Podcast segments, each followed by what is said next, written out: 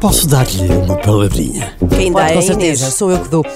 Ora bem, quando estamos muito tristes e muito pessini- pessimistas, Sim. há uma palavrinha para isso, que é depressão. Quando sentimos uma excitação muito grande, muito grande e o coração muito acelerado e falamos muito depressa, também há uma palavrinha para isso, que é euforia. Mas pergunto, e a palavrinha para quando estamos exatamente no meio disso? Quando estamos calmos, serenos, perfeitamente equilibrados? Qual é essa palavrinha? Hum? Qual é? Não Essa sei. palavrinha é a nossa palavrinha de hoje e é eutimia. Significa sossego, paz de espírito, total serenidade. É possível que tenha sentido eutimia umas, vá, duas, três, vá, na vida. Espera aí, estou a escrever. Estou a escrever, desculpa. Ficou silêncio porque eu fiquei a escrever. Olhe, mas vou-lhe dizer, mais vale eu timia que ser rico.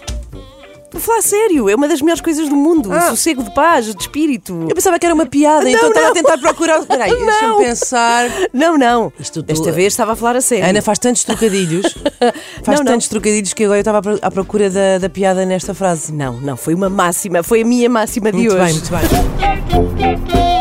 Posso dar-lhe uma palavrinha?